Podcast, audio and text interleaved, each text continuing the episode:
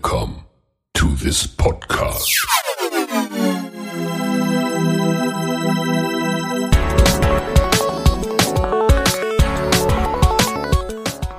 Water Polo Expert Talk. Get the insights.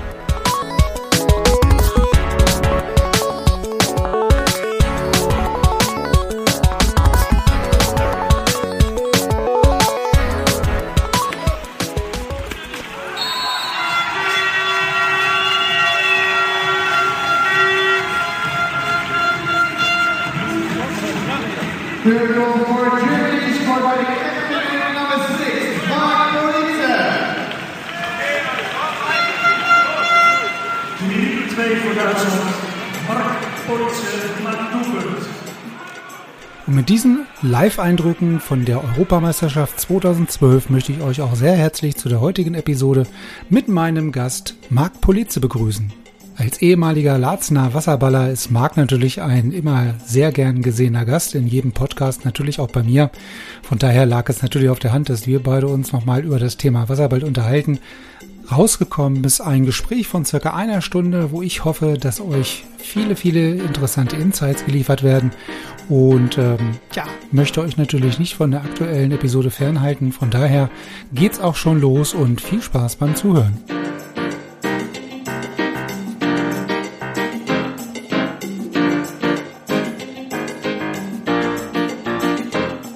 Hallo Marc, vielen Dank äh, für deine Zeit. Grüße aus Hannover nach Berlin, äh, aus deiner alten Heimat sozusagen so ein bisschen. Schön, dass du heute der nächste Gast bist im Podcast. Bevor wir jetzt in das Gespräch einsteigen, vielleicht nochmal so ein paar Highlights aus der Wasserballkarriere des Herrn Polizei sozusagen. Ähm, du wirst es viel besser kennen als ich. Aber was ich mir so ein bisschen vorgenommen habe, mal so ein bisschen über den, durch den Lebenslauf sozusagen, dann natürlich äh, so ein lockeres Pläuschchen aus der guten alten Zeit und dann auch natürlich logischerweise so einen kleinen Blick in die Zukunft. Ja, also von daher herzlich willkommen nochmal. Ja, herzlich Ähm, willkommen. Schnulli, schön, schön, dass du mich gefragt hast. Ja, natürlich. Also wenn ich dich nicht frage, wen dann? Die, der Kreis der, der Leute, die ähm, ja für den Podcast in Frage kommt, ist natürlich riesengroß. Von daher fängt man dann erstmal mit dem an, den man so in dem persönlichen ähm, Umkreis hat. Ähm, von daher lagst du da quasi auf der Hand. Genau, nochmal so ein bisschen zu deiner ähm, Vergangenheit. Also logischerweise aus Laatzen äh, oder in Laatzen mit dem Wasserball angefangen, dann zu Waspo gewechselt, dann nach Berlin zu den äh, Spandauer Freunden gegangen und dann noch mal eine kurze Stippvisite in Italien gehabt. Das klingt natürlich sehr, sehr spannend. Von daher denke ich mal, haben wir da genug Stoff für die nächste halbe, dreiviertel Stunde. Ähm, vielleicht aus deiner Sicht noch mal ähm, zu deinem Werdegang, zu der Historie Genau. aus deiner Warte. Daher erst nochmal einen schönen Gruß natürlich in die alte Heimat. Äh, In Laatzen bin ich groß geworden. Wunderschöne Stadt. Meine Eltern leben ja immer noch da. Ähm, Ich hatte eine wunderschöne Jugend da. Damals mit sechs Jahren meinem Bruder hinterhergelaufen. Ich weiß natürlich nicht, ob das alle wissen oder interessieren, aber äh, grundsätzlich ähm, ja, durch einen Zufall, durch meinen Bruder eben zum Wasserball gekommen. Von Wasserball vorher eigentlich nie viel gehört. In Laatzen mit, ja, ich weiß nicht, es gab so, ja, vielleicht vier, vier markante Namen aus meiner Jugendzeit in Laatzen. Peter Gumbold war so mein erster Trainer. Dann Heiko Henning. Ähm, da hatte ich, glaube ich, viel Glück, der zwei Betreuer auch dabei hatte mit ähm, dem Olli Schulz und dem Andreas Schwer. Ich glaube, ich hatte damals wirklich Glück und da eine sehr gute Kombo, die sehr, sehr viel Spaß gemacht hat. Und ähm, ein paar Schulfreunde sind mitgekommen. Und ich glaube, das Gesamtpaket in der Jugend war einfach da, dass man den Spaß und Freude oder dass man den Spaß und die Freude am, am Wasserballsport in, in Laatzen lernen, äh, kennenlernen konnte. Und äh, ich glaube, da habe ich sehr, sehr viel Kraft getankt und auch schon sehr viel gelernt, auch wenn es eigentlich, ja, ich will Laatzen jetzt nicht kleinreden, aber es ist halt eine Kleinstadt, eine kleine Vorstadt von Hannover und äh, war, war im Wasserball vorher nie bekannt. Und ich glaube, aus meinem Jahrgang sind doch einige, einige Talente rausgekommen, die äh, eine Menge erreicht haben, was man im Wasserballsport erreichen kann. Ich glaube, Michael Zellmer haben wir noch einen, der bei den Olympischen Spielen war, der damals natürlich aus Rude dann äh, nach Laatzen kam, weil er gemerkt hat, dass da sich was bewegt und dass da äh, Kinder Spaß haben und leistungsorientiert auch arbeiten. Das übrigens ja auch, obwohl das Becken damals noch sehr, sehr klein war. 25 mal 12,5 Meter. Also deswegen war ich auch nie der richtige Schwimmer damals. sondern eher so einer, der äh, sehr, sehr schnell sehr kurze Strecken äh, zurücklegen kann. Genau, und inklusive dieser komischen Sonnenbank, die da oben irgendwo noch äh, war, ne? Das hat das Ganze dann nochmal doppelt erschwert. Also für, für die Älteren unter uns, ne? Die werden sich daran erinnern. Das stimmt. Ich habe, glaube ich, kaum Fotos aus dem Schwimmbad, ähm, aber, aber es war halt, äh, ja, ist ja leider abgebrannt irgendwann. Äh, zum Glück hat Laatzen mittlerweile ein etwas größeres Becken und kann äh, da wenigstens sinnvollen Wasserball auch spielen. Ähm, Aber ich habe da trotzdem natürlich sehr schöne Erfahrungen. Auch die ersten Titel Niedersachsenmeister. Äh, Das sind noch große, große Titel damals gewesen für, für einen, der vom Wasserball eigentlich nichts gehört hat. Äh, Und am Ende des Tages war es halt äh, ja für die ganze Arbeit, die auch geleistet wurde, glaube ich, äh, mal ein kleiner Lohn zwischendurch. Hm. Also heißt auch für einen Olympiateilnehmer, äh, der bei Olympia jetzt nicht ganz so schlecht abgeschnitten hat, ist im Nach in der Nachbetrachtung so eine, so eine, so eine Platzierung bei der Niedersachsenmeisterschaft doch auch noch so ein gewisses Highlight. Naja, man, äh, man schaut ja irgendwann zurück und äh, sagt einfach, naja, wo waren die, die, was waren so die, die äh, Stepstones in meinem Leben? Was waren so diese einzelnen Abschnitte? Was hat mich da geprägt? Und ich sag mal, dass ein Heiko Henning mir zwischendurch mal beigebracht hat, auch viel mit links zu werfen, obwohl rechts mein starker Wurfarm ist, äh, sowas hat mich weitergebracht im Leben. Und ich glaube, das ist, ähm, sind so überall die Kleinigkeiten, die man mitgenommen hat. Und da habe ich aus Laatzen auch ganz viele, linken Arm werfen oder so, oder halt auch sehr gute Erfahrungen. Ich hatte in der Jugend zwei, drei Spieler, die wirklich mit mir auf Augenhöhe immer waren, mit denen ich mich duelliert habe. Und daher bin ich, glaube ich, auch da schon relativ schnell immer wieder gezwungen worden, meine Maximalleistung zu bringen. Und ich glaube, das, das hat einen ja Stück für Stück weitergebracht. Es war halt nicht einfach nur so ein miteinander Spaß haben und den Ball ab und zu mal hochwerfen und aufs Tor schießen, sondern es war einfach, wir haben sehr, sehr viel Sport gemacht. Also ich war auch, wenn ich äh, jetzt nicht im Wasser war, war ich die ganze Zeit draußen mit dem Ball beschäftigt. Äh, bin sehr viel ähm, auf der guten alten Linde in Laatzen. Ich weiß nicht, wenn einer aus Laatzen kommt, dann kennt er den Lindenplatz. Äh, da habe ich sehr viel Fußball gespielt, äh, unter anderem ja auch mit Michael Zellmer, Mann gegen Mann. Es war so ein schöner, ähm, so ein, so, oder es ist, glaube ich, sogar immer noch so ein schöner äh, Drahtkasten, wo man äh, sehr gut miteinander Fußball spielen kann. Und äh, ich glaube, ich habe mich sehr oft in der Jugend äh, sehr ausgiebig mit Sport ähm, ja, beschäftigt. Und es war Mhm. teilweise sogar so, dass ich dann nach Hause gegangen bin und ich war so erschöpft. Ich habe das Haus gerade so erreicht.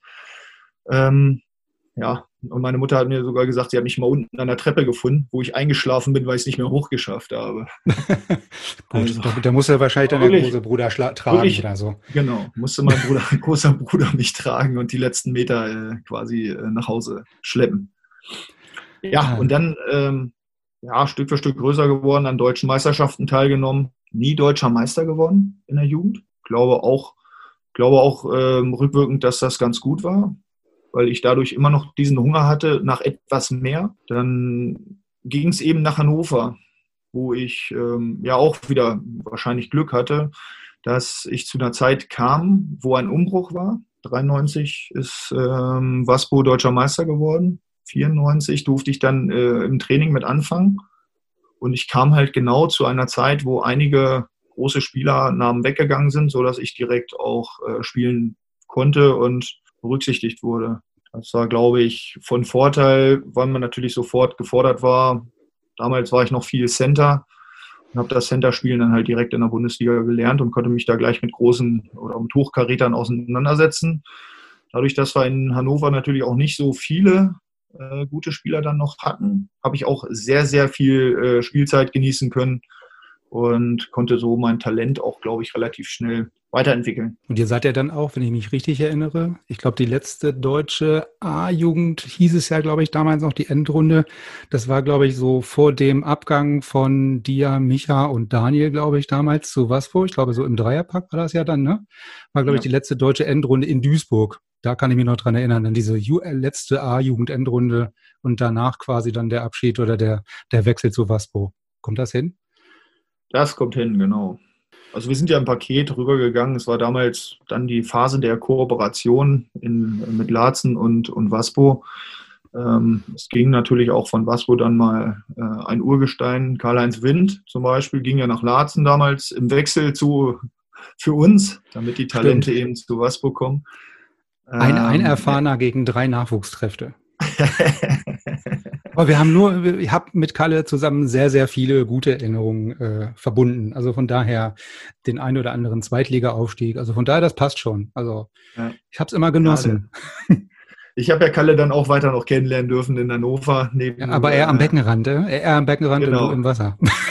Bis heute. Neben Seide war er ja der Schleifer und äh, hat uns äh, quasi den konditionellen Fei Feinschliff regelmäßig gegeben. Und es war für mich auch immer ein Grauen quasi, die, die, das Auftakttreffen jedes Jahr. Also wir hatten eigentlich viel Spaß, haben uns alle lange nicht wiedergesehen. Ähm, Bis zu dem nach Moment, wo der Zeit endlich Trainingsplan wieder rauskam. gesehen und haben dann äh, mit T-Shirt und langer Unterhose erstmal, ich glaube, zwei Kilometer schmettern dürfen. Also solche, Mhm. solche verrückten Sachen im Volksbad Limmer. Ähm, Aber gut, viele schöne Erinnerungen. Am Ende waren wir ähm, ja auch mit Waspo sehr erfolgreich. Es ging immer nach oben. Also klar, 93 der deutsche Meistertitel, dann ist Waspo abgerutscht.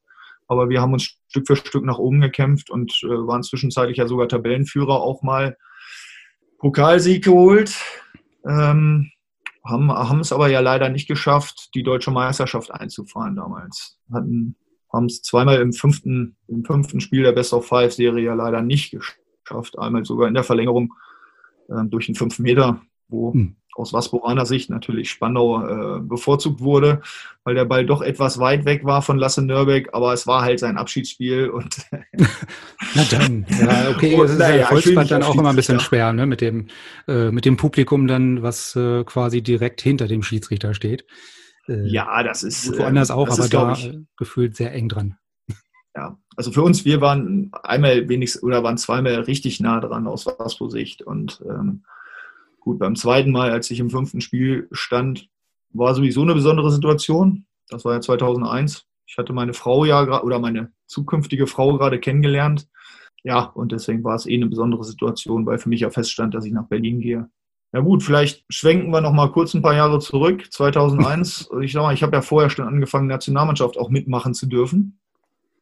Das ging für mich 1996 los. Ähm, habe da das Glück gehabt, dass ich damals ein Osterturnier schon mitmachen durfte und habe dann quasi die, die großen, äh, großen deutschen Wasserballer auch kennenlernen dürfen schon, die ähm, in Hannover einen, einen Lehrgang hatten und äh, sich darauf vorbereitet haben. Damals kam tatsächlich Wasserball auch noch ins Fernsehen. Dann gab es äh, die Show Wetten das, wo die Wasserballer noch die Wildecker Herzbuben hießen sie, glaube ich, tragen mussten. Ich weiß, da, daran kann ich mich Genau. tatsächlich auch noch erinnern, ja. Und an die Genau, guten das war so- Übertragungen im NDR oder auf dem NDR. Das war so mein erster Kontakt zur deutschen Wasserball-Nationalmannschaft und ähm, ja gut. Gleich ins Fernsehen, ist auch nicht verkehrt. Ja, na, ich durfte nicht mit. Ich durfte nur bei den Vorbereitungen noch das Ganze miterleben. Ach so. Ähm, nee, genau, ich durfte dann am Ende doch nicht ins Fernsehen zu wetten, das, aber äh, das war halt so die Phase, wo ich damit angefangen habe. Und mein erstes Länderspiel auch bei einem Osterturnier hatte.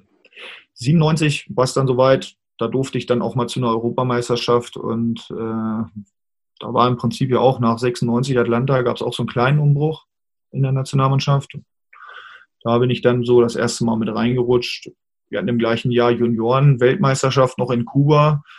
Und ähm, ja, von da ging es im Prinzip direkt nach der Junioren-WM, direkt nach Sevilla, mehr oder weniger. Ein Vorbereitungsturnier hatten wir noch, aber eigentlich war das dann direkt den ganzen Sommer nur Wasserball und äh, mit dem grünen Abschluss in Sevilla quasi mit den Herren Wasserball spielen zu dürfen. Das war so mein erstes großes Turnier, wo ich wirklich ja, sehr guten, sehr guten Eindruck gewinnen konnte, weil in Spanien natürlich auch ähm, das Stadion voll war ähm, und ja, es war unglaublich heiß natürlich auch in Sevilla, aber ja, ganz so erfolgreich war es natürlich nicht. Also das, das letzte Turnier von dem Nicolai Ferruyo, wo ich auch so ein, zwei lustige Situationen hatte, wo mi, der kannte mich und Mieze, konnte er nicht immer so richtig auseinanderhalten.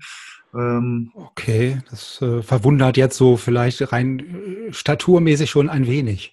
Hat dann ab und zu den nächsten einfach auf der Bank gegriffen und wollte mal Mieze reinschicken, äh, wo der Center rauskam zum Wechseln. Und, äh, aber ich bin dann auch reingesprungen. Also. Insofern äh, gab es so ein paar lustige Szenen, ähm, aber wir waren nicht ganz so erfolgreich. Äh, einen elften Platz, nee, einen zehnten Platz haben wir gemacht damals, zehnter Platz. Und war, war soweit alles ganz nett. Ich habe die ersten Spiele halt genossen vor vollem Publikum in Spanien und das war eine gute, gute Sache. Und dann, dann äh, zum, zum, zum Schlussjahr uh, unterm Strich, glaube ich, irgendwie knapp über 400 Länderspiele, ne?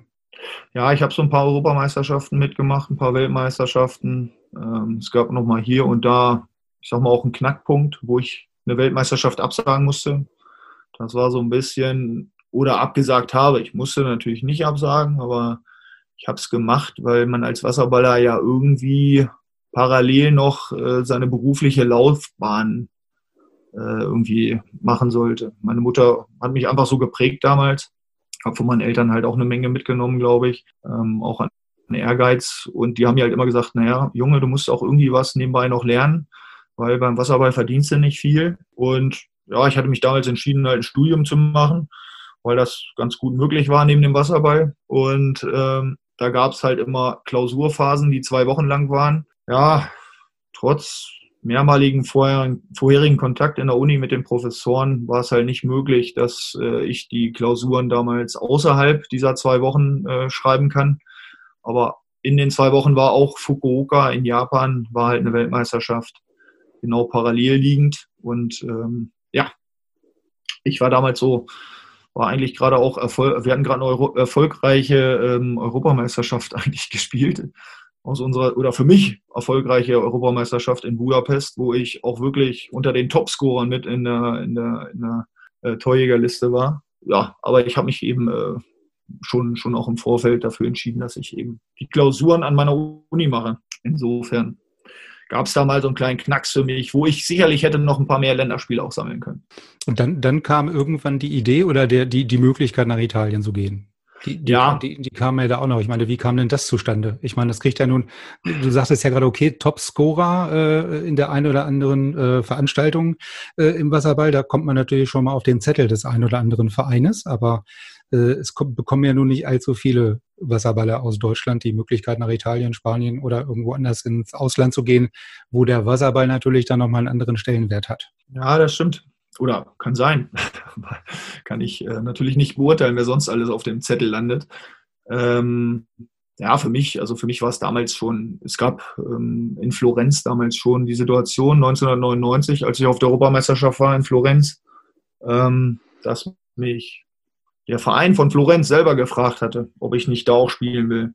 Ich hatte halt immer mal wieder zwischendurch so eine Anfrage, wo ich drüber nachgedacht habe, naja, anscheinend haben Leute Interesse. Auch damals, als ich bei Waspo war, hatte ich ein, zweimal die Anfrage von Spandau schon ähm, und habe halt immer wieder überlegt, naja, eigentlich fühle ich mich doch wohl in Hannover. Wir sind hier eine eingeschworene Gemeinschaft und ähm, wir haben hier viel Spaß. Mir macht das Training Spaß. Ich kann nebenbei studieren. Okay, da gab es diesen Knackpunkt natürlich und dieser Knackpunkt hat mich natürlich dann auch später dazu gebracht, ähm, dass ich halt nach Berlin gehe, weil da sollte einiges einfacher sein. Und gut, in Hannover habe ich auch keinen oder eigentlich gar kein Geld dafür bekommen, ähm, dass ich Wasserball spiele. Und da ich ja ganz gut war und auch in Florenz zum Beispiel mal von der italienischen Profimannschaft gefragt wurde, ob ich nicht Interesse habe, kam es für mich halt immer mal wieder auf. Ich habe in Hannover habe ich parallel neben dem Wasserball halt immer mal Jobs gemacht. Ich war Gärtner im Volksbad Limmer. Okay, da hat nicht jeder geguckt, ob die Hecke ganz gerade ist.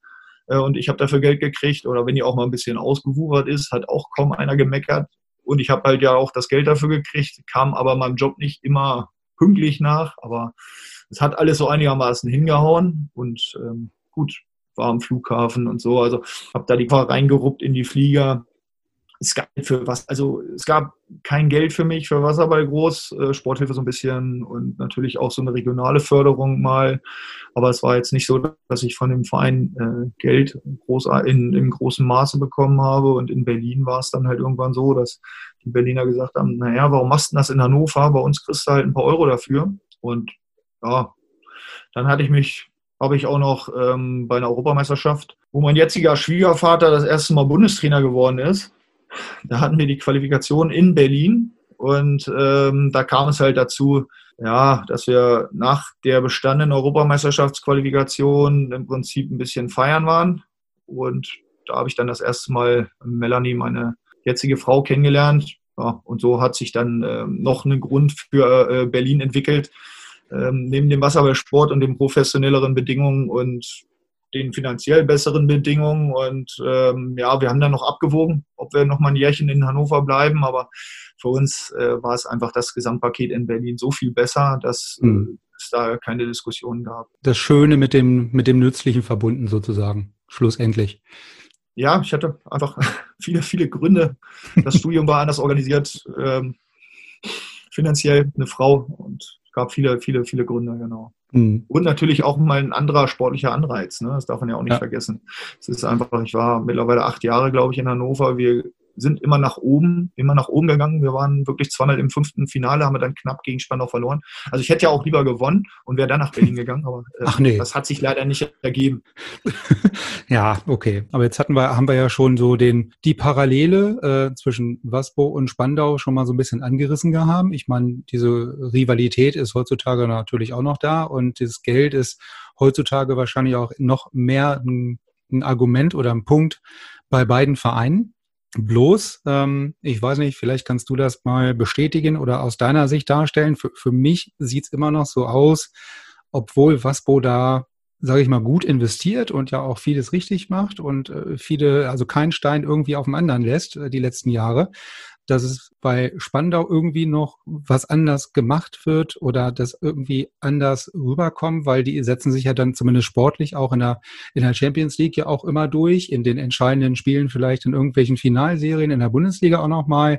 Also gefühlt sind sie oftmals an, im richtigen Moment vielleicht noch ein bisschen mehr da oder ich, ich kann es schwer beschreiben, aber vielleicht mal aus deiner Warte. Gibt es da noch so, so den kleinen, kleinen Unterschied?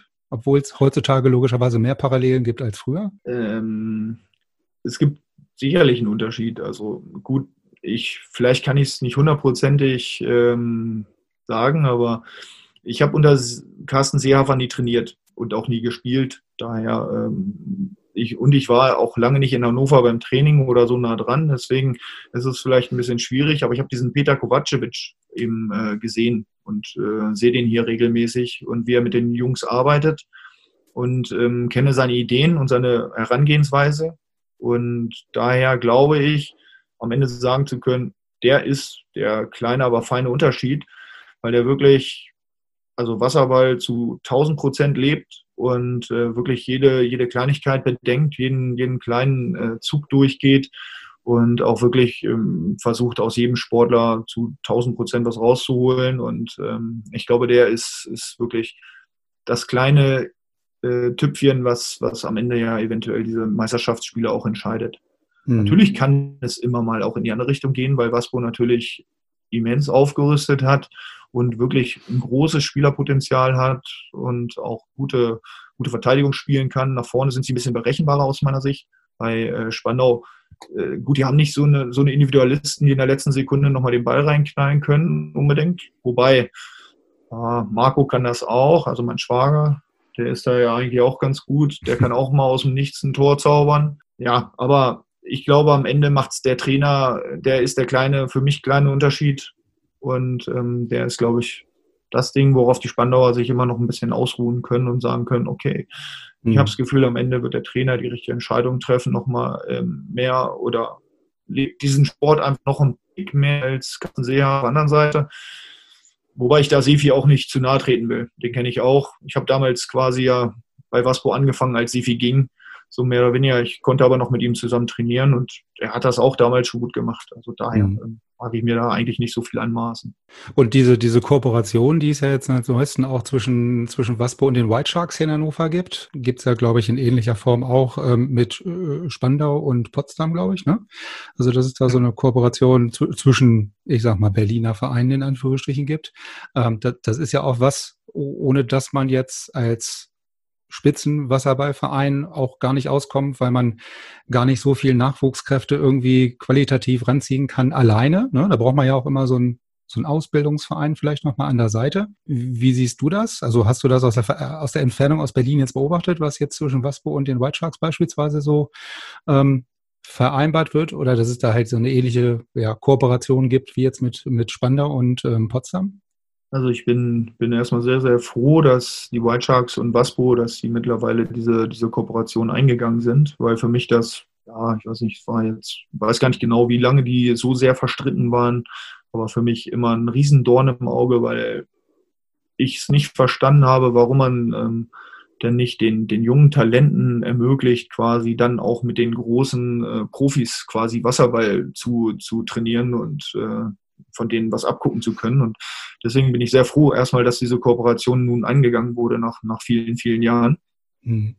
Und dass mittlerweile die, die jungen, aufstrebenden Talente von den White Sharks quasi mit den äh, großen Wasserballprofis von, von Waspo ähm, da gemeinsam ins Wasser springen und dass sie da die Möglichkeit haben. Am Ende, ich kam auch aus einer Kooperation, die damals eingegangen ist und ich glaube, das ist, ist sehr, sehr sinnvoll. Also ohne Frage. Man muss, man muss große Spieler sehen, man muss sehen, wie äh, international agierende Spieler ähm, agieren im Wasser, wie die sich bewegen.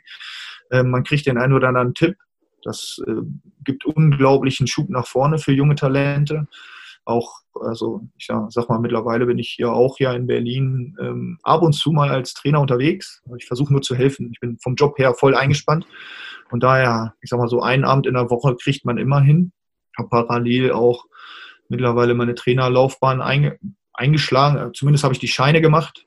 Ich wende die nicht immer alle an, ähm, weil ich nicht genug Zeit in meinem Leben habe, aber ich würde natürlich gerne der nächsten oder übernächsten Generation auch irgendwie was mitgeben und würde gerne ähm, oder stehe stehen wir mal so für Einzeltrainings auch zur Verfügung. Da war ich neulich mal bei Neukölln mit am Wasser und habe äh, mich mit den Jungs auch mal mit so einem Schusstraining auseinandergesetzt und äh, habe einfach mal mich mit denen ausgetauscht und denen noch ein paar Ideen gegeben. Habe das mit Jugendspielern schon gemacht, hier mit der ähm, mit der Frauenmannschaft von den Wasserfreunden. Da trainiere ich ab und zu mal eine Einheit ähm, und versuche da halt zu helfen. Ich glaube, dass, dass ähm, man viel, also wenn, wenn man halt die Chance hat, von altinternationalen oder Leuten, die international gespielt haben und die viel, viel guten Wasserball gesehen hat, dass man da eine Menge mitnehmen kann.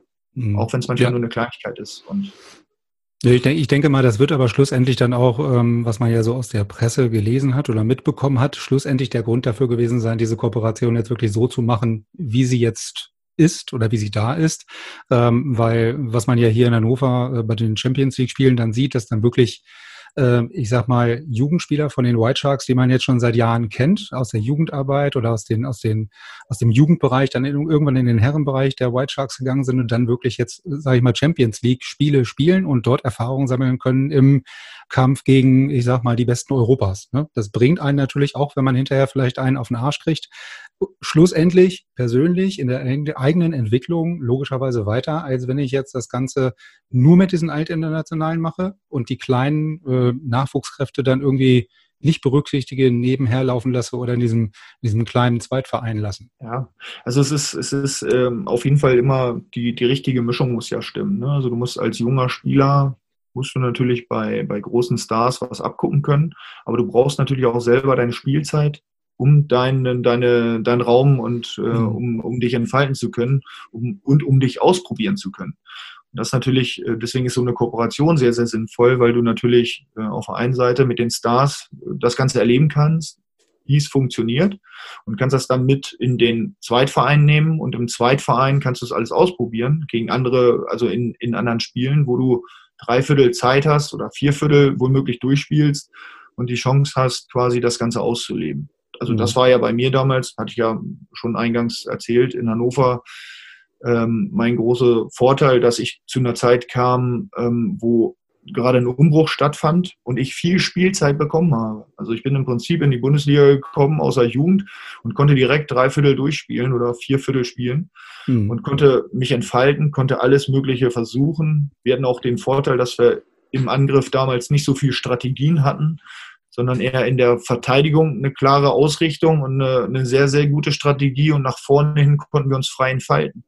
Mhm. Und da war ich ähm, halt, ja, da hatte ich halt die Chance und war anscheinend auch ab und zu kreativ genug, um ein paar Tore zu machen. Und ich glaube, das ist, ist, ist ganz wichtig, dass man halt auch als Spieler oder als junger Spieler immer wieder die Chance bekommt, drei, vier Viertel auf einem sinnvollen Niveau ähm, sich auszuprobieren. Ja, aber dann ist es ja im Grunde genommen bei dir damals mit der Kooperation, zwischen Waspo und Larzen ähm, schlussendlich ähnlich gewesen wie heute wahrscheinlich für die ganzen White Shark-Spieler, ne, die in einer ähnlichen vergleichbaren Position sind oder Lage sind, heutzutage dann zwischen der ähm, zwischen Waspo und White Sharks da die Möglichkeit bekommen, halt Champions League zu spielen und sich wirklich bei den Altinternationalen viel abzugucken, dann vielleicht noch mit im Heimatverein bei den White Sharks in der äh, Gruppe B oder Gruppe A dann irgendwann gegen vermeintlich leichtere Gegner dann dieses Wissen dann wieder anzuwenden. Ne? Also das ist ja dann wirklich der eine eine eine Win-Win-Win-Situation für alle. Ne? Also von daher ist genau. es ja, wenn ich das jetzt so höre oder mir nochmal so Revue passieren lasse, eine ähnliche Situation, wie gesagt, wie also damals die Kooperation zwischen Waspo und Larzen und heutzutage zwischen Waspo und den White Sharks. Von daher, ja, ja also, du äh, hattest natürlich dann auch sehr, sehr viel Gelegenheit zum Spielen. Diese ganzen Trainingsspiele zwischen äh, Waspo und Larzen damals, ja, ich kann mich noch dunkel dran erinnern. Ich habe es dann auch immer vorgezogen, dich in meiner Mannschaft zu haben, als auf der anderen Seite. Das war dann erfahrungsgemäß etwas einfacher. Äh, ja, also da, da, konnte man wirklich sehr, sehr viel spielen. Ne? Also auch wenn es äh, unser Eins jetzt vielleicht am Ende nicht so viel gebracht hat, aber schlussendlich hat es was gebracht. Weil sonst wäre man ja. jetzt vielleicht auch nicht also Ende, so, so positiv bekloppt immer noch. Also am Ende des Tages muss ein Wasserballspieler Wasserballspiele machen und das möglichst viele und dann kann er gut werden. Ne? Also das ist schon, mhm. schon halt ganz wichtig. Und wenn er halt nebenbei dann ab und zu mal bei einem äh, Vollprofi, der international schon Erfolge hatte, wie einer aus Montenegro, der da zum Beispiel bei Waspo rumläuft, dann äh, kann man da halt was lernen und kann das versuchen auch gleich umzusetzen. Das ist das Wichtigste eigentlich. Und deswegen der aktuelle Zustand mit äh, Waspo und den White Sharks oder Potsdam und Spandau ist ein ganz guter für junge Talente, sich gut zu entwickeln. Ja, das hatte ich ja auch, ich weiß gar nicht, ich glaube in dem Gespräch mit Micha auch oder auch mit, äh, mit anderen, wo halt auch immer äh, Larzen so ein bisschen, ähm, ja, was heißt so ein bisschen, also wir sind uns schon durchaus der Lage bewusst, dass wir halt ein Ausbildungsverein sind. So, und dann kannst du ähm, unterm Strich irgendwann froh und dankbar sein, wenn es jetzt, sage ich mal, der eine oder andere entweder zu Waspo oder zu den White Sharks oder über den Umweg über die White Sharks zu Waspo irgendwie schafft. Ich habe dann auch gesagt, okay, im schlimmsten Fall, was kann uns am schlimmsten Fall passieren? Der kommt vielleicht, äh, schafft es dann, sich nicht durchzusetzen, warum auch immer, oder irgendwelche anderen Umstände treten ein und der kommt eventuell besser ausgebildet zu uns zurück. So, genau. dann, dann hatte derjenige Spieler die Möglichkeit, dann klappt's oder es klappt's nicht und dann kommt er halt wieder zurück und dann spielt er halt bei Larzen in der zweiten Liga oder wo auch immer dann und dann ist das auch okay. Ne? Dann haben alle was davon. Jetzt hattest du ja schon gerade gesagt, die eigene Trainertätigkeit, du hast die Scheine gemacht, ja, setzt sie nicht so, so zeitmäßig, also zeitmäßiger ein, äh, wegen der äh, mangelnden Zeit durch die Arbeit. Wahrscheinlich aber dann immer diese 15, ominösen 15 äh, Weiterbildungsstunden alle vier Jahre oder wie das auch immer so ist, um die Lizenz zu erweitern. Genau, ich werde die, also ich habe jetzt ähm, dieses ähm, dieses Jahr die A-Lizenz erworben und ähm, also es ist schon so, dass ich die auch weiter behalten möchte, weil ich schon glaube, ich sag mal, wenn jetzt bei mir zu Hause ähm, die Kinder ein bisschen weiter sind und ich dann vielleicht zwei, dreimal die Woche abends äh, Zeit und äh, Luft habe, um mich da halt wieder dem Wasserballsport zu widmen, dass ich das dann auch machen möchte, weil mhm. eigentlich ist es eine sehr, sehr, oder es ist eine sehr, sehr schöne Sportart und ich habe da schon großes Interesse auch ähm, dem einen oder anderen was mitzugeben ich hoffe, hoffe, also ich habe bisher positives Feedback oft erhalten, dass ich das auch ganz sinnvoll mache. Ähm, ich hoffe, die sind jetzt nicht nur alle nett gewesen. Der Höflichkeit halber mal gesagt, ja, es war alles okay, Marc, können wir so machen. Und hinterm Rücken dann, gut, dass er wieder weg ist. Naja, so ein paar Kinder konnte ich schon begeistern, die jetzt mittlerweile bei Waspo ähm, die ersten Titel einfahren, wo ich halt auch sagen muss, äh, immer wieder, wenn ich die treffe, kommen die immer noch nett zu mir. Also mhm. ich sag mal, das ist ja das, was auch Leute wie dich rantreiben, ne? also die Trainertätigkeit und dann zu sehen, wie sich Spieler entwickeln, ist ja, ist ja auch eine sehr, sehr schöne. Ne? Zu sehen, okay, ja. ich habe dem, vielleicht diese Kleinigkeit habe ich dem beigebracht. Das ist, ist doch ein schönes Ding. Hm. Wenn, also mit anderen Worten, wir, wir, wir werden dich dann irgendwann äh, auch am Beckenrand wahrscheinlich nochmal wieder sehen, wo auch immer. Ja, wahrscheinlich. ähm, jetzt haben wir ja natürlich die ganze Zeit relativ äh, konsequent über die Bundesliga geredet, so ein bisschen. Und du hast ja vorhin auch schon erwähnt, ähm, die ganze Nationalmannschaftskarriere und zig Länderspiele, zig Turniere. Jetzt ist es natürlich so, dass die Nationalmannschaft aktuell vielleicht nicht so in der Blütezeit steckt. Wenn man deine, deinen Lebenslauf oder die ganzen Stationen jetzt sich so anschaut mit den Titeln und er, erreichten Platzierungen, das war natürlich noch die gute alte Zeit, sage ich jetzt mal. Ne? Also von den Platzierungen her. Wie siehst du denn da aktuell den Stand der Nationalmannschaft? Also da gibt's ja auch äh, den berühmten Umbruch ähm, aktuell, den, den du ja schon selber ein bis zweimal durchgemacht hast, aber der steht da jetzt ja wahrscheinlich auch wieder an. Ja, Das ist nicht so äh, ganz so einfach. Ne? Eigentlich, eigentlich war die Ein komplexes Nationalmannschaft.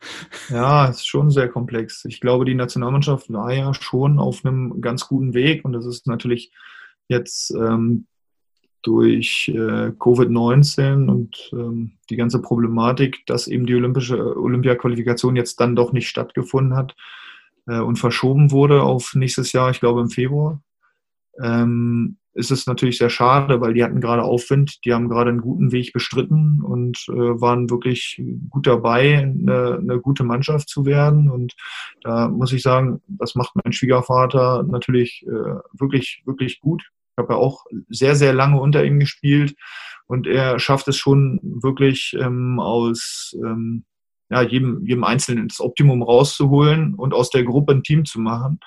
Und ähm, da hatten sie jetzt wirklich einen guten, guten Schritt gemacht. Jetzt ist natürlich in Deutschland immer das Problem, ähm, jetzt hast du hier so eine Corona-Phase, wo viele Leute nicht ins Wasser gehen. Da kann es natürlich auch passieren, dass der eine oder andere wieder sagt, naja, dann orientiere ich mich in andere Richtungen. Und wenn wir aus dieser Mannschaft, die ja jetzt, ich sag mal, oder der Kreis, der für die Nationalmannschaft in Frage kommt, mit dem sinnvollen internationalen Niveau, der ist in Deutschland nicht so groß wie in anderen Ländern. Wir haben halt meist, ich sag mal, eher so 13 Spieler, die international oder vielleicht auch nur sieben, acht oder neun international wirklich ähm, ja, Spieler, die auf diesem hohen Niveau spielen können. Ähm, und wenn davon nochmal jetzt ein, zwei eventuell durch diese Corona-Phase rauskommen aus dem Sport, äh, dann wird es natürlich wieder ganz, ganz schwer, nächstes Jahr im Februar ähm, da diesen Anschluss zu schaffen. Die Zeit ist dann sehr kurz.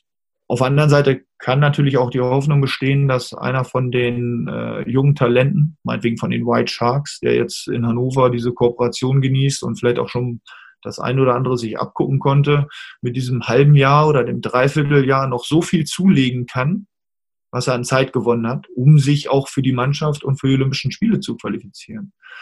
Also das ist ja mal solche Phasen, für und wieder. Ich hoffe natürlich, dass sich viele äh, Talente dafür entscheiden, jetzt erst recht, jetzt habe ich ein halbes Jahr gewonnen und kann mir, oder ein Jahr sogar gewonnen und kann mir den Traum von Olympischen Spielen nächstes Jahr erfüllen. Und ich hänge mich da jetzt rein, gebe ein Jahr Vollgas und ähm, trainiere wirklich auch individuell, gehe joggen und all das, was so aktuell möglich ist, ähm, um dann eben wirklich nächstes Jahr bei der Olympia-Quali das entscheidende Tor zu schießen und äh, sich dann den Traum von Olympischen Spielen äh, quasi zu erfüllen. Und ich hoffe natürlich auch, dass die Alten dabei bleiben und sagen, naja, ist ja nur ein Jahr. Das Jahr schaffe ich immer.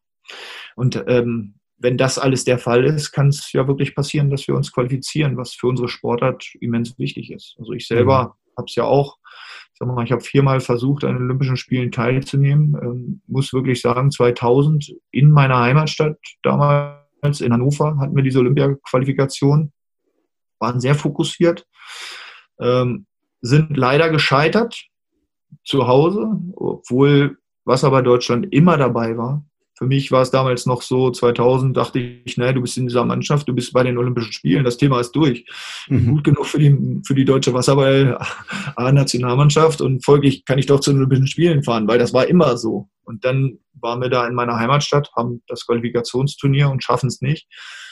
Ja, wahrscheinlich bin ich im Nachgang äh, deswegen auch so, so gut geworden, weil das für mich einfach wirklich, ich war noch nicht gut genug, um die Spiele selber zu entscheiden. Folglich habe ich danach einfach gesagt, so jetzt erst recht, 2004 will ich es schaffen. Ja, am Ende habe ich in Rio dann zumindest zwei, drei, vier, fünf sinnvolle Tore geschossen, die am Ende uns hingebracht haben. Ja, 2004 Tore. dabei. 2012 habe ich es leider wieder nicht geschafft. Insofern, ähm, ich kenne das Scheitern genauso wie den Erfolg. Ja. Ich wünsche ja, denen das Allerbeste und ich äh, hoffe, dass wirklich auch alle diese, also gerade die jungen Talente, diese Chance nutzen, da jetzt das Aufbautraining zu starten in dieser Phase, wo ja auch viele andere nicht trainieren vielleicht oder mhm. noch nicht optimal trainieren, dass sie jetzt anfangen, sich fit zu machen und die Chance erkennen, nächst, nächstes Jahr im Februar dabei sein zu können. Also kann, kann man wahrscheinlich noch auf den einen oder anderen äh, eventuell Überraschungsnamen äh, auf der auf der Nominierungsliste, zumindest für das Qualifikationsturnier oder für die für die Lehrgänge davor, äh, sich noch freuen wahrscheinlich. Ne? Also ich gehe mal davon aus, also so wie ich die Jungs zumindest von den White Sharks äh, kenne, da gibt's ja so den einen oder anderen, also die die haben dann wirklich schon ja, sag ich mal, zumindest die Einstellung oder den, den, den, äh, ja, den Antrieb da wirklich, ne, wie du sagst, jetzt äh, noch ein halbes, dreiviertel Jahr äh, Vollgas und dann äh, gucken wir mal, was hinten bei rauskommt. Ne? Also, ob ich dann auf der Liste stehe von diesen 13, die zum Schluss dann irgendwo hinfahren oder nicht. Ähm, ich meine, es kann einem ja äh, nicht so viel Schlimmes passieren. Äh, es geht danach ja auch weiter. Also von daher, aber wenn du sagst, du kennst natürlich das, die, die, die ja, das, das Positive, äh, die Gewinne und äh, das, das Scheitern in Anführungsstrichen, das bringt einen ja menschlich dann auch weiter. Also ja, also beides, beides gibt ein Für und Wider. Ne? Das Scheitern bringt einen dazu, dass man vielleicht jetzt erst recht die Mentalität aufbaut und sagt, okay, deswegen, also wenn jetzt einer in, im Vorfeld quasi von den jüngeren Spielern ähm, von Hagenstamm schon gesagt bekommen hat, okay, du bist jetzt, du wirst nicht berücksichtigt für das Olympia-Qualifikationsturnier, dann hat der jetzt ja die Chance zu sagen, ey, ich zeige dem, dass ich im Februar beim Olympia-Qualifikationsturnier dabei mhm. sein möchte und äh, werde mich da jetzt ins Zeug legen und äh, wirklich versuchen, äh, den von meiner an, ansteigenden Form äh, zu überzeugen und dass ich doch ein guter bin und er ja, vielleicht auch nicht falsch entschieden hat, aber dass ich jetzt einfach ein halbes Jahr später viel weiter bin hm. und ein besserer Wasserballer. Und das wäre schön. Also, weil wir brauchen ja. ja viele gute Wasserballer um das Ganze und dieses Qualifikationsturnier. Das ist ja wirklich schwer. Das ist, das ist kein Pump Das ist wahrscheinlich schwerer, damals, schwerer als manche Vor Damals hatten wir äh, acht Spiele in acht Tagen. Und jedes Spiel ist entscheidend. Das ist jeden Tag ein Spiel. Du musst nach einem äh, vielleicht auch schlechten Spiel von dir selber als Führungsspieler, musst du sofort runterfahren äh, und sagen, okay, hey, ich schüttel alles, alles Schlechte, schüttel ich ab und ich gucke mhm. nach vorne, weil morgen ist schon wieder. Ich muss, ja. mich, ich muss regenerieren, ich muss mich mental fit machen und mich darauf einstellen, dass ich nächsten Tag wieder Höchstform bringen muss und dass ich äh, auch so weit bin, dass ich wirklich nicht in den Pfosten schieße, sondern rein. Hm. Ja, ähm, klar. Also da, da, wenn, wenn, wenn, der, der Ball in die falsche Richtung springt, das ist. Ja. Also wenn du das aber über mehrere, mehrere olympische Zyklen, sage ich jetzt mal, durchziehst, das ist natürlich dann ähm, auch äh, mental und menschlich und von der Einstellungssache und vom Durchziehen ja echt äh, ich sag mal, ein Brett oder eine Mammutaufgabe. Ne? Aber um, umso mehr ist es ja den Leuten anzurechnen, die das wirklich dann hinbekommen. Genau. Also für mich war immer dieses, dieses Mentale, habe ich ähm, auch damals, ich, ich war immer dafür, dass wir einen Sportpsychologen ähm, betreuend bei der Nationalmannschaft haben, weil ähm, es natürlich viele unterschiedliche Charaktere gibt. Äh, der eine, der braucht es nicht, weil der einfach dieser Typ ist, der mhm einfach gestärkt ist. Der andere braucht äh, wie auch immer. Ich glaube, das, das ist eine sinnvolle Sache. Und ich selber musste ja auch immer wieder feststellen, ähm, dass äh, ich musste selber immer wieder feststellen, dass das wirklich, ähm, ja, also diese Motivation, die von innen kommt, äh, muss halt da sein und ähm, die bringt einen nach vorne. Mhm. Genauso, wenn ich, ich habe ja auch mal gemerkt, dass die Motivation abfällt und bin dann nach Italien gegangen. Quasi dann nochmal einen neuen Reiz zu setzen, um die Motivation wieder hochzubekommen. Genau, weil ich ähm, nach, nach 2008 habe ich im Prinzip gemerkt, okay, ähm, ja, jetzt bist du schon ein paar Jahre in dieser Bundesliga, hast das schon viel gespielt, ich habe auch schon die eine oder andere EM mitgemacht und ich habe auch schon ähm, das andere, also eigentlich alles so weit erreicht in dem Bereich, wie ich es aktuell mache und habe dann gesagt, naja, die Italiener fahren mich so oft, warum willst du denn da nicht auch mal hin? Habe halt ja. einfach für mich nochmal beschlossen, es hat auch ähm, ja, mit der Familie gepasst, dass wir das im Prinzip machen konnten. Und äh, deswegen haben wir dann, äh, gut, habe ich auch das Angebot bekommen von einem der Top-Vereine in Italien, hatte das Glück und bin dann eben nach Neapel gegangen, wo ich auch wirklich sagen muss, das war eine richtig, richtig, richtig gute Zeit. Richtig gute Zeit. Das ist gut. Ähm, jetzt, jetzt haben wir ja schon da, also mit einer, nee, nicht wir, sondern du hast deinen Schwiegervater ja schon das ein oder andere Mal ins, ins äh, Rennen geschickt, ähm, jetzt in den letzten paar Minuten. Ähm, natürlich drängt sich die, die Frage auf, welchen Stellenwert hat eigentlich bei euch zu Hause der Wasserball? Auf der einen Seite, also ich stelle mir das nicht einfach vor. Ne? Also, ist es einfach oder ist es schwer? Das ist also, einfach. Äh, drei, drei, drei Köpfe, ähm, der eine aktiv als Spieler, der nächste ehemalige Spieler jetzt Trainer, äh, der, der dritte im Bunde äh, äh, spielt nicht mehr, aber ist ein ehemaliger äh, Spieler. Also ähm, es, die Konstellation könnte einfacher sein. Ja, aber was soll da? Also da ist ja nichts. Da passiert nichts, sagst du. Das haben alle, das haben alle ähm, eine, eine große Leidenschaft, die sie teilen. Also und ich glaube, da gibt es dann immer eine Möglichkeit, mal drüber zu reden. Ne? Also ich mhm. glaube, Das ist, ähm, ist, nicht, ist nicht schwer. Also Ist, ist nicht wir schwer. teilen eine große Leidenschaft. Wir können da natürlich auch kontrovers ab und zu drüber mal diskutieren. Und es gibt da sicherlich den einen oder anderen Knackpunkt, aber ich glaube, das, das war wirklich, also ich habe ja auch sehr lange Hagen ähm, mit als, als Trainer gehabt. Und äh, ich glaube, wir haben das beide sehr, sehr, beide sehr, sehr gut hinbekommen und ähm, ja, vielleicht sogar auch gewinnbringend füreinander äh, nutzen können, dass wir uns miteinander viel ausgetauscht haben, auch mal bei Kaffee und Kuchen ähm, über diesen Sport geredet haben und uns Mhm. ausgetauscht haben. Naja, also wenn, wenn da, okay, also dann ist es doch nicht so schwer, wie es vielleicht sich so von außen darstellt. Also wenn der, gro der große Nenner äh, unterm Strich, nämlich der Sport Wasserball, einen dann wieder äh, irgendwie auf einen, auf einen grünen Zweig, äh, gemeinsamen Nenner bringt, ist auch umso besser. Jetzt hast du ja schon die, die Qualifikation im Februar angesprochen. Sind wir einigermaßen gut aufgestellt? Natürlich müssen wir jetzt mal gucken, wie wir so aus dieser Covid-19 Corona aus diesem Tal so ein bisschen wieder rauskommen, ob wir so den einen oder anderen dann noch auf dem Zettel wiederfinden. Trainer werden wir dich wahrscheinlich auch irgendwann nochmal wiedersehen. Ja, äh, wie gesagt, Schauen wir mal. Wir nageln da keinen drauf fest. ja, also ich sag, ich sag mal, also Wasserball ist, ist, ist ein schöner Sport.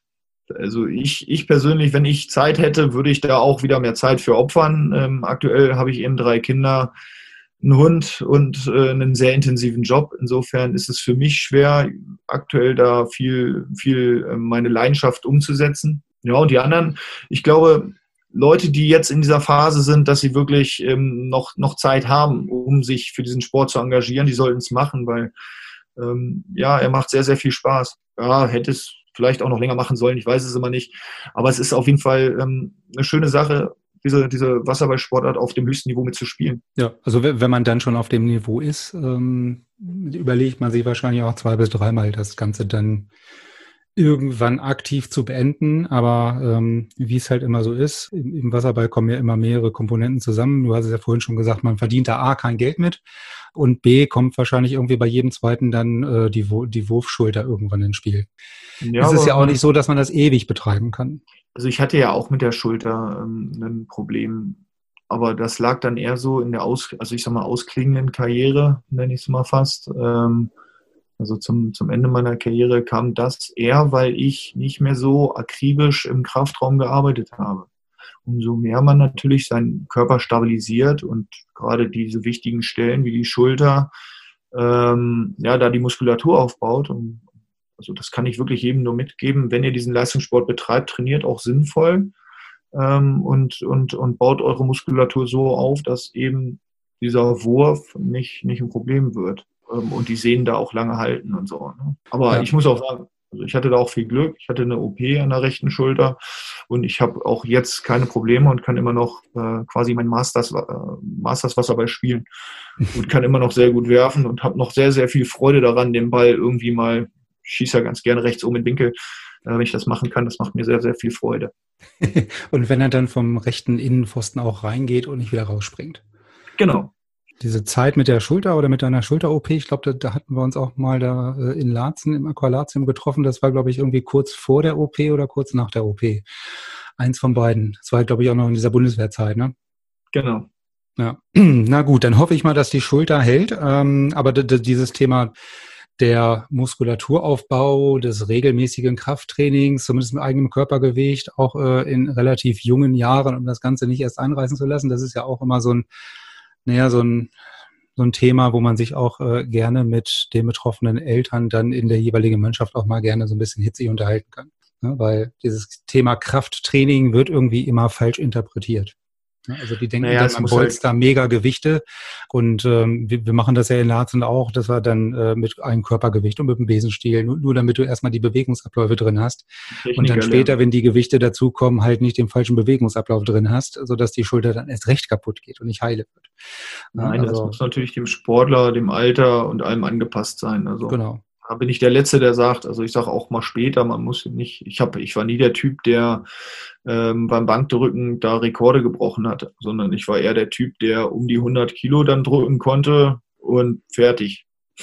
Also man muss, muss glaube ich nicht, man muss nicht die Rekorde brechen, sondern äh, ein gesundes Krafttraining machen, damit der Körper wirklich, ähm, also damit alle, die gesamte Muskulatur gestärkt ist und ähm, da nicht die große Gefahr besteht, dass man ähm, durch, durch eine Kleinigkeit gleich irgendwo äh, eine Verletzung hat. Ja, ja, aber da, also um aus dem eigenen Traineralltag noch mal so ein bisschen äh, da, da was reinzubringen zu diesem Thema Bewegung, Muskulatur und so weiter. Das ist natürlich, du sagtest ja vorhin schön in Laatzen auf dem Fußballplatz, ne? Und immer schön mit äh, Micha äh, von einem Tor zum anderen. Äh, das ist natürlich was, was heute auch fehlt, ein Stück weit, ne? Also bis zum gewissen Alter klar, also gehören auch immer die Eltern dazu, das Kind dann rauszuschicken und Bewegung und raus und nicht nur vor der Kiste sitzen. Aber das ist natürlich was, dieses von, von vornherein oder aus eigenem Antrieb rauszugehen, auf so einem Bolzplatz, ist heutzutage eher, eher nicht mehr die Regel, sagen wir es mal so. Das, das ist, kommt dann natürlich auch noch dazu. Da gebe ich dir recht. Also heutzutage in Deutschland hast du schon äh, ganz andere Ablenkungsmöglichkeiten, ähm, als wir sie damals hatten. Und ähm, das ist natürlich schwierig, wobei wir haben damals, also mit Mieze habe ich auch ähm, oft genug an so einem Computer mal gesessen und habe da schon, auch wenn das die einfachsten Spiele äh, waren oder meinetwegen auch der Gameboy, haben wir damit auch mal gedattelt. Ähm, ja, also ich sag mal, schön ist es natürlich, wenn man die Sportler alle findet, die ähm, ja auch Lust haben, sich zu bewegen und sich immer wieder dafür immer wieder dafür motivieren können, sich auch wirklich über äh, diese Schmerzgrenze hinaus zu äh, bewegen. Sag mal, die können am Ende was werden. Ne?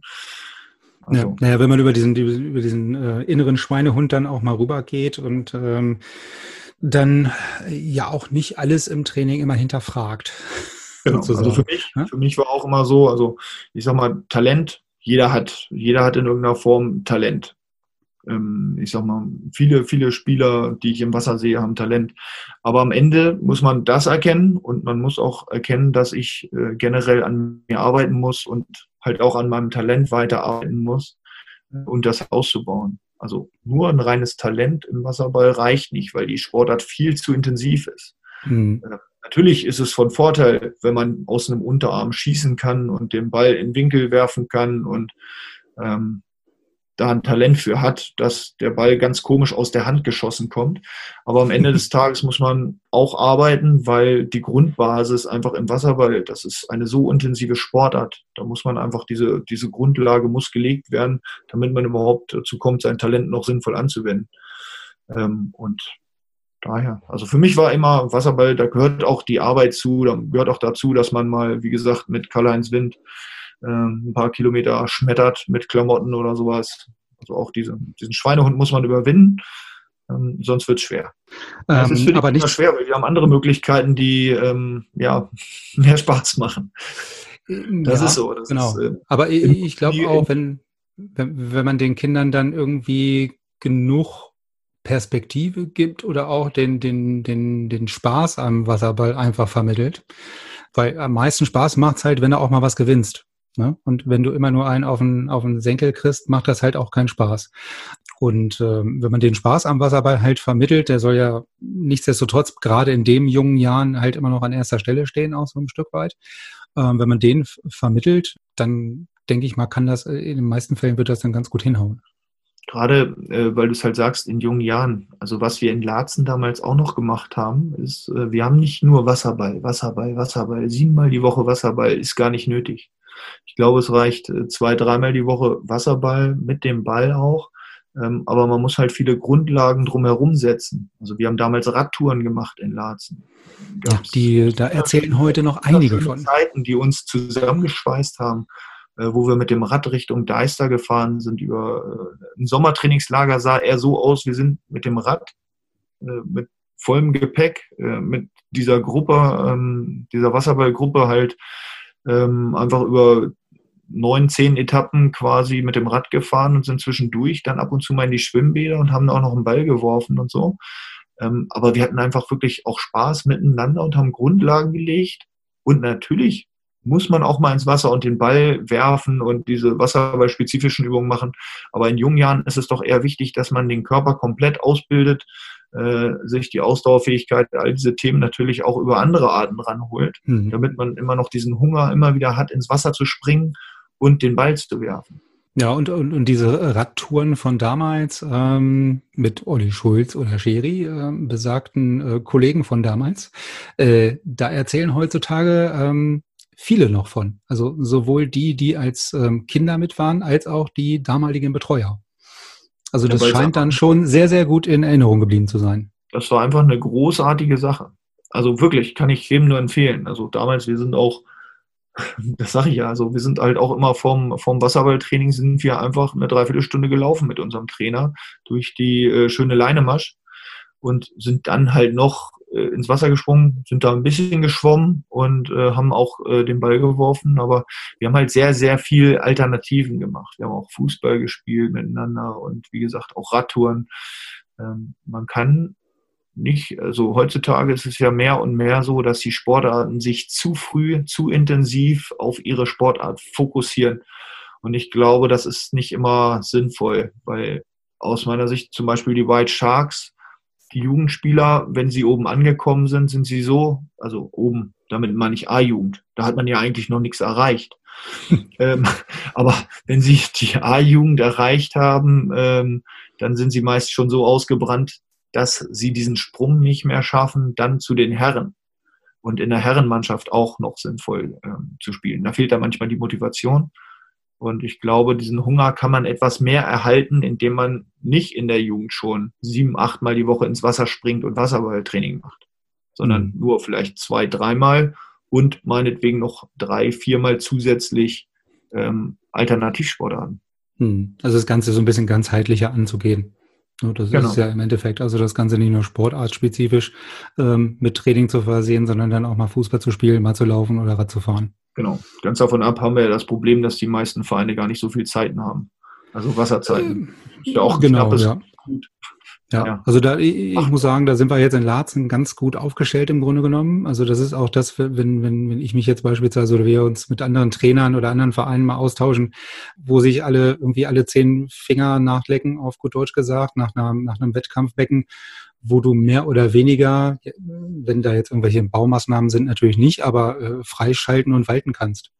Ja, also wir sind da mit fünf Herrenmannschaften, mit zig Jugendmannschaften, mit einer Mädelsmannschaft äh, regelmäßig drin und wir können da äh, im Grunde genommen, naja, machen, tun, was wir wollen, ist jetzt übertrieben, aber wir haben zumindest nicht so diese prekäre Situation, gar keine Wasserzeiten zu bekommen.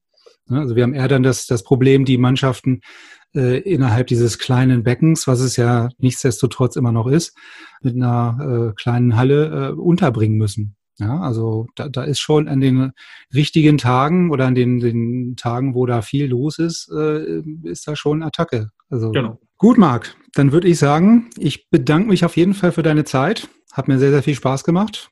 Ich hoffe, wir konnten den Zu Zuhörern auch so ein bisschen das eine oder andere Insight liefern. Ähm, ich hoffe, wir können das dann nochmal bei gegebener Zeit wiederholen. Vielleicht sehen wir uns ja dann, wenn das Final Eight nächstes Jahr in Hannover stattfinden sollte, da wieder. Da sehen wir uns auf jeden Fall. Genau, Nein, ich vielleicht bin ja ja Wasserball zwischendurch. begeistert, habe ich ja gesagt. Vielen, vielen, vielen Dank auch äh, für die Zeit. Ich hoffe, es ist auch abwechslungsreich gewesen. Und, Auf jeden Fall. Also du, ich, ich, ich werde dir das Feedback gerne zukommen lassen. Also von daher hoffe ich mal, dass wir uns relativ schnell wieder sehen. Ähm, Grüße an die, an die Berliner, an den Berliner Teil der Familie, den, den Hannoveraner Teil, den, den sehe ich ja eigentlich relativ regelmäßig. Von daher fand ich so im Nachhinein auch ganz witzig, dass so Jahrzehnte äh, später die eigenen Kinder mit und gegeneinander spielen. Ne? Also das war so die letzten Jahre über für mich äh, dann eine naja, skurrile Situation nicht, aber es war angenehm. Ne? Also, dass, dass die eigenen Kinder dann erst gegeneinander, jetzt dann zum Schluss miteinander gespielt haben, ist mal eine andere Situation, nachdem die Väter Das ist ja ganz oft so, dass wenn einer vom Wasserballfieber einmal getroffen wurde, dass er ähm, auch meist das an seine eigene Generation weitergibt und dass die eigenen Kinder oft auch in den Pool springen. Also da, da, da kann ich mich nicht beschweren. Also bei uns äh, Wasserball vom, vom Zeitaufwand relativ hoch ist eigentlich. Also ich, ich könnte es mir jetzt ohne Wasserball nicht, nicht vorstellen. Von daher schauen wir mal, was bei dem Kleinen dann dabei rauskommt. Okay, dann erstmal vielen Dank. Wie gesagt, schöne Grüße nach Berlin. Und wir sehen und hören uns dann, äh, hoffe ich, recht bald wieder. Ich habe zu danken und schönen Gruß in die alte Heimat. Bis dann. Bis dann. Danke.